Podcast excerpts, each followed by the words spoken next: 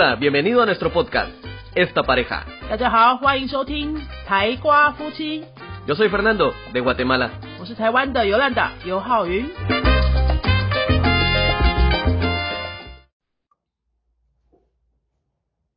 如果你已经选定了一个外语，你也决定了你不要自学，而是要去上课，要找一个老师或者找一个补习班的课程的话，要怎么找才不会踩雷呢？今天我以一个补习班经营者，以一个语言老师，也一个常常在学外语的人的身份，来给大家做一些经验分享。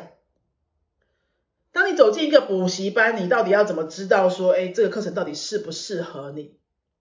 或是当你看到一个老师的网页，或者说现在线上有这么多外语教学的平台，有几百个老师可以让你海选，哈、你到底要怎么选？是要选便宜的，还是要选贵的？还是要选颜值高的？还是要选名声响亮的？还是要选评价最多的？这些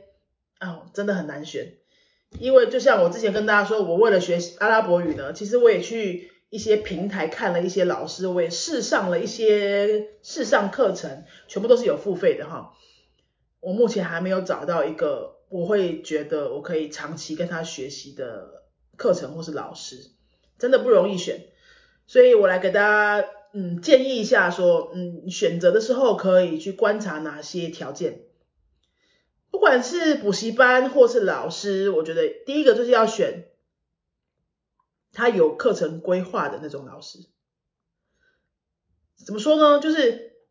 很多线上的平台啊，或是老师的网页啊等等，他都会，他当然都会做得很不错，或是老师的经验可能看起来都很不错。那你真的要问他说，比如说我现在决定我要学二十个小时好了，这个课程会怎么规划？他能不能拿出一个课程规划表，或者说他能不能透过跟你讨论你的需求之后，给你一个大概的方向？我觉得这个对零起点的学生来说非常非常的重要。有些老师他是他真的就是可能还在摸索当中，哦，他可能经验没有那么多，他还没有累积一个自己的系统，所以他可能顶多就是跟你说好这个课本，好，你可能就学这个课本这样子。那我觉得这样也是可以。接下来你就可以问这个老师说，那这个课本要学多久？大概多久可以？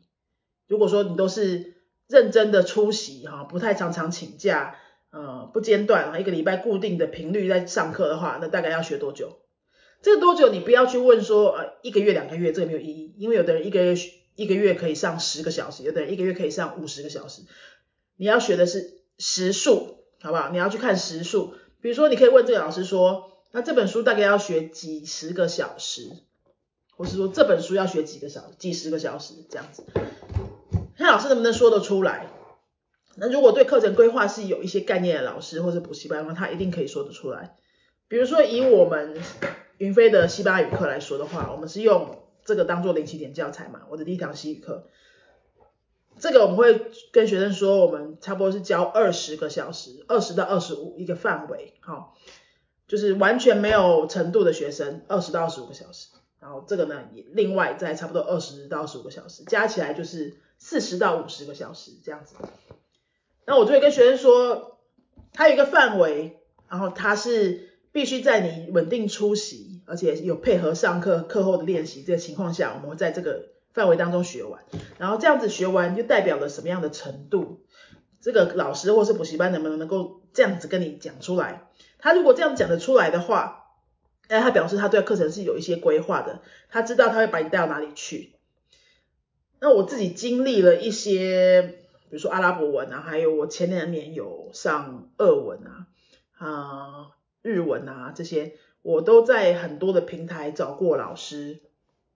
因为我也很想要体验说，哎，我在家里很弹性，这种随时有空就可以约课的这种，能不能学起来？那我到目前都是失败的，失败的原因是，就是那些老师我真的觉得很难选，并不是因为说，呃，我自己觉得自己教的怎么样，哈，就是会故意去挑那些老师，不是哦，我其实真的就会很认真的去看那些老师的自我介绍，还有学生给他的评价，然后我去里面挑我觉得看起来比较适合我的。那么每次上完这个零起点的课的时候，我都没有一个很满足的感觉，就是比如说一个小时的课，它可能有三十分钟以上都是在用英文跟我讲解某个东西，那我真的在练这个语言的时间呢，不超过课程时间的一半，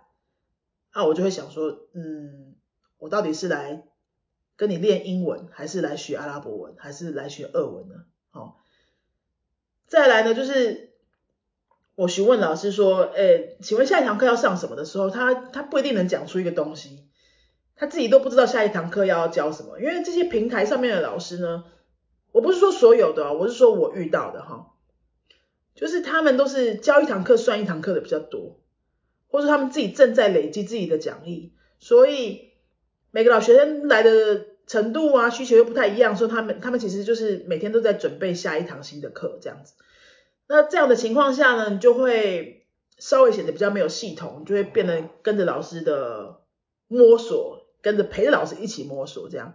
那说实在，每个老师都是这样子上来的。他如果他都有认真准备每一堂课的话，我觉得也是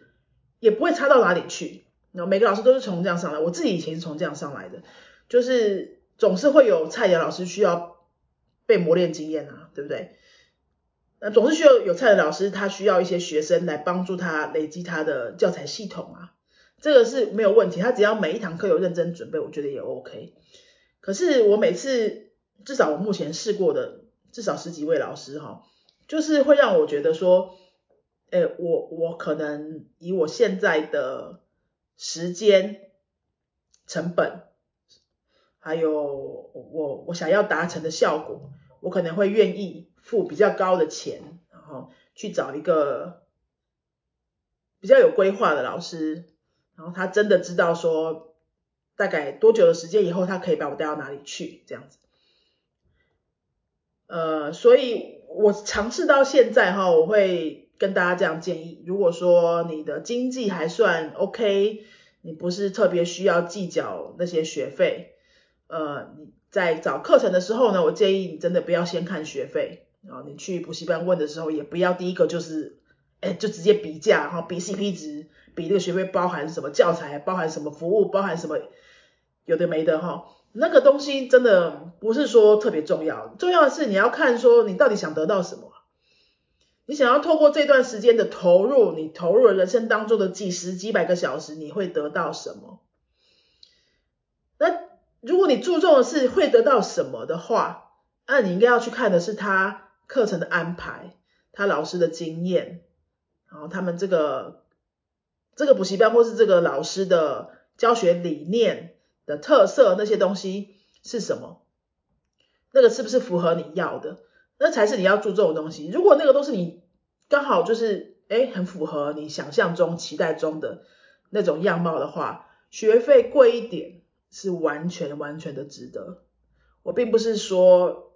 因为学云飞的学费怎么样哈，就跟大家这样说，这绝对不是自我业配，这是我自己去起码超过五个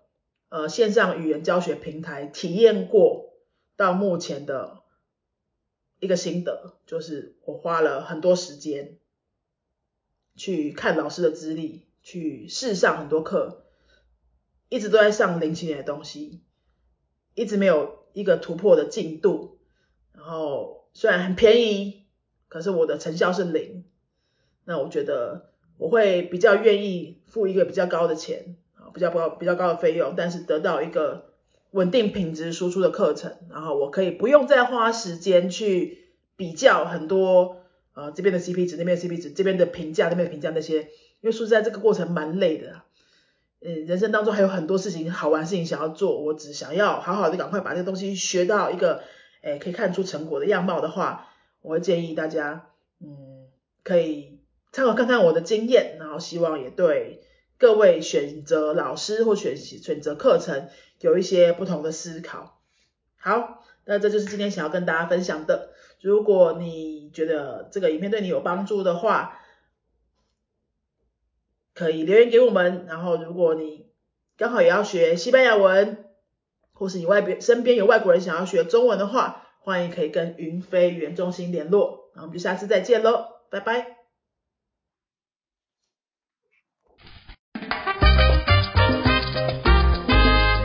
gustado nuestro podcast, regálanos 5 estrellas y un comentario. 如果你喜欢我们的节目的话呢，请到评论的地方给我们一个五颗星的评论，或是留言给我们。 Recuerda que puedes seguirnos en nuestras redes sociales, Facebook y YouTube.